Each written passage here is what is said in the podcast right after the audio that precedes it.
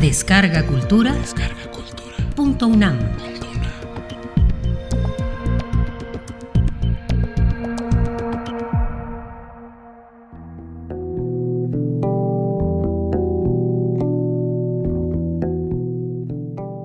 Jorge Volpi. Reclutamiento.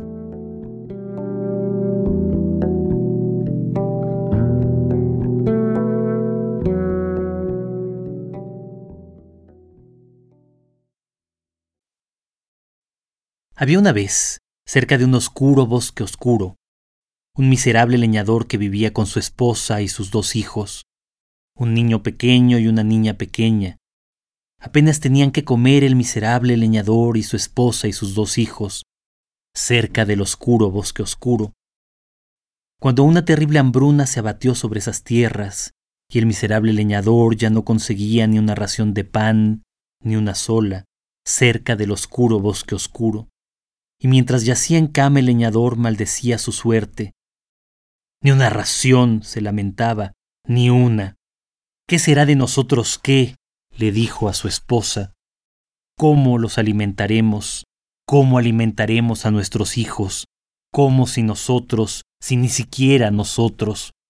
El miserable leñador se lamentaba mientras yacía en cama. Y su esposa le dijo, escucha, escucha lo que haremos, le dijo. Nos levantaremos muy temprano por la mañana, muy temprano los cuatro, le dijo, e iremos al oscuro bosque oscuro, y les daremos una hogaza, la última hogaza, a nuestro hijo y a nuestra hija, le dijo, y les diremos que vamos por leña o lo que sea, eso les diremos y nos alejaremos de allí, por leña o lo que sea. Los dejaremos allí, a nuestro hijo y a nuestra hija. Así nos liberaremos de ellos, se quedarán allí, solos en lo más oscuro. Antes de que se alzara el sol, antes de que el blanco sol se alzara, la madre despertó a sus hijos con un grito. Levántense, perezosos, les dijo.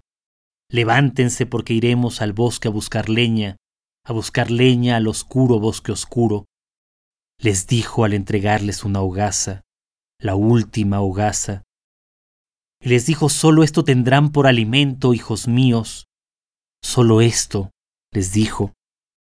La niña tomó la hogaza, la última hogaza, la partió en dos y guardó los trozos en sus bolsillos, pues su hermano, que había escuchado la nocturna conversación de sus padres, había llenado los suyos con guijarros. Guijarros que a la luz de la luna relucían como espejos, luminosos guijarros que el pequeño dejaría caer, uno tras otro, uno tras otro, guijarros que a la luz de la luna señalarían el camino de vuelta a casa, uno tras otro, uno tras otro, guijarros como espejos que rescatarían a los hermanos de la fría oscuridad del bosque oscuro. Gracias a los guijarros luminosos, uno tras otro, uno tras otro, a los guijarros como espejos, uno tras otro, uno tras otro, los hermanos lograron escapar del oscuro bosque oscuro y regresaron a casa, sanos y salvos. Regresaron y su madre los miró y enfureció. Les dijo, perezosos, ¿dónde han estado? les dijo. Y les ordenó irse a dormir sin nada más de cenar, sin más nada, perezosos. Mañana iremos por más leña, mañana muy temprano, al oscuro bosque oscuro. Muy temprano por la mañana, muy temprano, el cielo plomizo y los cuervos aún dormidos, el miserable leñador y su esposa y sus dos hijos volvieron a salir a buscar leña. Una vez más se internaron en el oscuro bosque oscuro, y al llegar a lo más oscuro, el leñador y su esposa abandonaron a sus hijos. Los abandonaron allí, solos en lo más oscuro, el cielo de plomo y los cuervos aún dormidos. Y el hermano le dijo a su hermana, No te angusties, le dijo. Al salir no encontré los guijarros luminosos, guijarros como espejos, no, pero fui desmigajando la mitad de mi hogaza, le dijo. No te preocupes, hermana, dejé caer las migas por el camino. una tras otra, una tras otra. Nos bastará para seguirlas para volver a casa. Una tras otra, una tras otra. Esperaremos a que los primeros rayos del sol atraviesen la espesura y volveremos a casa, hermana, le dijo. Cuando los primeros rayos del sol atravesaron la espesura, un centenar de cuervos alzó el vuelo, y los negrísimos cuervos se abalanzaron sobre las migajas, uno tras otro, uno tras otro. Los negros cuervos se abalanzaron sobre ellas y las devoraron en un santiamén, en un santiamén las devoraron. Ay, hermano, ¿qué será de nosotros qué? lloró la hermana. Ahora jamás escaparían del oscuro bosque oscuro. Deambularon por horas en el oscuro bosque oscuro, horas y horas, el hermano y la hermana, hambrientos y extraviados, sin encontrar un sendero en la espesura, extraviados y ateridos mientras rugían las bestias o crepitaban las hojas secas. Los hermanos se abrazaban y luego proseguían su camino, esquivaban los troncos majestuosos y las violentas enramadas, los amarillos ojos de las bestias cuando al fin distinguieron un claro en la espesura y se tomaron de las manos y corrieron hacia el claro. En el claro descubrieron una cabaña de colores, una cabaña hecha de dulce, de mazapán y caramelo, de merengue y caramelo, una cabaña de dulce en medio del oscuro bosque oscuro. El hermano y la hermana no dudaron en arrancarle un trozo a la cabaña, un trozo con sabor a chocolate y otro a jamoncillo, uno tras otro, uno tras otro, hasta que una anciana de agudos dientes cenicientos, agudísimos dientes, los invitó a pasar al interior. Vengan niños, les dijo, vengan, adentro hay dulces aún más suculentos, vengan. Y cuando los hermanos entraron en la cabaña, la anciana los encerró en una jaula sucia y polvorienta. Los encerró y les dijo, Niños malvados, se han comido mi casa, les dijo, por eso ahora se convertirán en mi alimento, les dijo.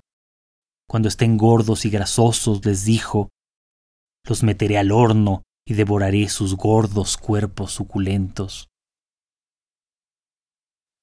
Día tras día, la anciana de dientes puntiagudos, de agudos dientes cenicientos, daba dulces y más dulces a los hermanos, caramelos y mazapanes, bombones y rosquillas. Los quería gordos y grasosos, pero como la anciana tenía mala vista, palpaba el índice del hermano y luego el de la hermana, palpaba sus dedos para comprobar cuánto habían engordado. Pero el hermano, el astuto hermano, le mostraba cada día unos huesos de pollo, los escuálidos huesos de una pierna de pollo, para que la anciana los creyese flacos e indignos de comerse, para que la anciana de agudos dientes cenicientos no tuviese ansias de devorarlos, un buen día, la anciana se cansó de esperar la lenta engorda y dijo me los comeré así, dijo. Al horno con ustedes, dijo. Y los sacó en pellones de su jaula, los sacó y los introdujo en su gran horno. Crepitaba la leña del oscuro bosque oscuro. La anciana los arremetió allí, uno tras otro, uno tras otro. El hermano y la hermana quedaron atrapados entre los carbones y las flamas, acostados en un gran perol como pollos o lechones. El hermano gritaba y gemía y su piel se rostizaba. La hermana gritaba y gemía y su carne se achicharraba. El hermano y la hermana gemían y aullaban y lloraban al unísono en el interior del horno hasta que se hizo un gran silencio un silencio de muerte. Y entonces la anciana de agudos dientes cenicientos apagó el horno, sacó el perol, lo llevó a la mesa y sin esperar a que se enfriara, a que se enfriara la chamuscada carne de los niños, comenzó a devorar a los hermanos, uno tras otro, uno tras otro, primero las mejillas, las suculentas mejillas, y luego los brazos, y los muslos, las tiernas caderas y la espalda y la carne pegada a las costillas. Fastuoso banquete de la anciana. Las orejas crujientes y las vísceras, los labios y los ojos, el hígado y los riñones, los exquisitos riñones. La anciana de agudos dientes cenicientos se comió a los hermanos, uno tras otro, uno tras otro, devoró a los dos hermanos.